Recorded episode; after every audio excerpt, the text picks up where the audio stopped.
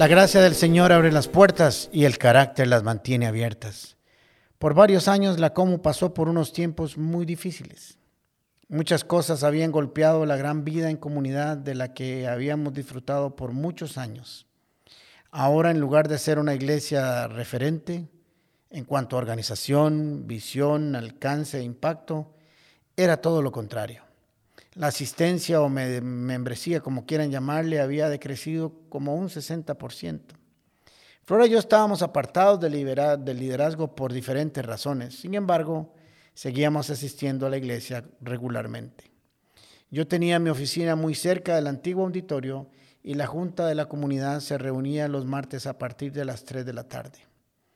Pues bien, un martes de esos recibí una llamada que si podía asistir a su reunión y les dije que sí, que llegaban unos 10 minutos. Cuando llegué, me comentaron que después de largas conversaciones y un análisis de la situación consideraron que la única persona, al menos en ese momento, que podía tomar la dirección y el liderazgo de la Comu era yo. Obviamente junto con Flora, somos un gran equipo. Que si podíamos asumir el liderazgo de la iglesia para tratar de devolverle o levantarla como antes. Les dije inmediatamente que sí. Flora y yo somos fundadores de la Comu desde 1984. Me fui de regreso a mi oficina. Todavía no había digerido todo eso que pasó en tan solo minutos. Levantar la vida ministerial de la comunidad paz que, vivimos, que vimos nacer no sería una tarea fácil, pero sería lindísimo verla brillar de nuevo. Estábamos seguros que el Señor nos ayudaría sin duda alguna como lo había hecho muchas veces antes. Para ese tiempo yo tenía un bufete de abogados, tenía mucho trabajo, gracias a Dios, pero sabía que si había aceptado ese nuevo reto debía de tomar el liderazgo con mucha seriedad y entrega. Y como estaban las circunstancias, el esfuerzo sería titánico. Así que tomamos una decisión. Comenzaría a dividir el día en dos. Entre las 7 y 30 u 8 de la mañana me dedicaría a los asuntos de mi negocio, de mi propia oficina. Almorzaría allí y después, como a la 1 y 30 de la tarde hasta las 10 de la noche, me iría a servirle a la como.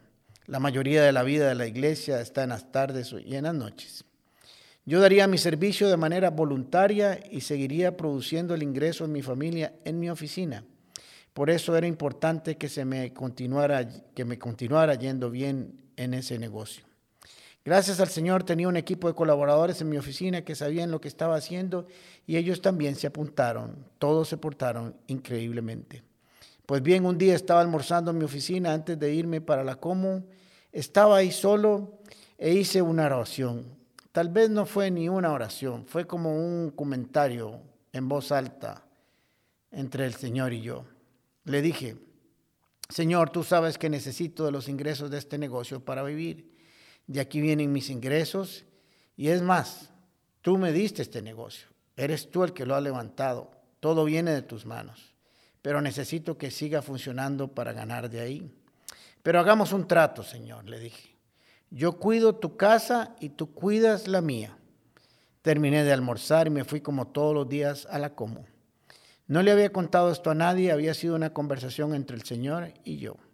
Unos 20 minutos después llegué al parqueo de la Coma y comencé a subir las escaleras que llevan a la puerta principal y las estaba barriendo la muchacha que hacía la limpieza. Pasé a la par de ella, le di las buenas tardes y no llevaba dos o tres metros y me dijo, don Alejandro, don Alejandro. Me volví y le dije, dígame. Todavía oigo sus palabras resonar en mis oídos, algo que guardo en mi corazón y lo llevaré siempre me dijo, tengo una palabra de Dios para usted, pero no la entiendo.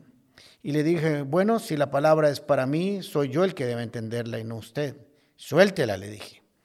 Pero es rarísima, me volvió a decir, y yo le dije, suéltela. Bueno, dice el Señor que trato hecho. ¡Wow! ¡Qué palabra! ¿Se acuerda mi oración? Yo le había dicho al Señor, hagamos un trato, yo cuido tu casa y tú cuidas la mía. Cuando oí eso casi me caigo rodando por las escaleras, estaba impactado. Yo sí la entiendo, le dije, yo sé de qué se trata. Debo decirles que los dos años aproximadamente que le serví al Señor de esa manera fueron los mejores años de mi negocio, como nunca antes había facturado en mi historia. Nunca había facturado tanto desde que la había fundado. Fue sorprendente, cuando menos estuve en ella, fue cuando más se facturó. Así son las matemáticas del reino. El Señor había cumplido su promesa. Él cumplió el trato.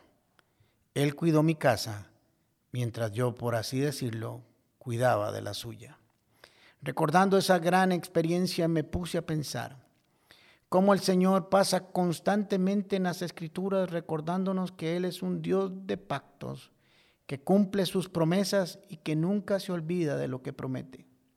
Nuestro gran problema es que procesamos a Dios a través y por medio de nuestra mente humana y Él no funciona como nosotros. Las escrituras nos dicen en números 23 y Deuteronomio 7, Dios no es como nosotros, no miente ni cambia de opinión. Dios no dice mentira alguna. Cuando Él dice una cosa, la realiza. Cuando hace una promesa, la cumple. ¿Ha prometido alguna vez sin cumplir lo que ha dicho? Por eso ustedes deben de reconocer que es el Señor el que cumple su pacto con todos los que lo aman y obedecen sus mandamientos. Puertas con el pastor Alejandro Castro es otra producción de La Comu Podcast. Música por Chisco Chávez.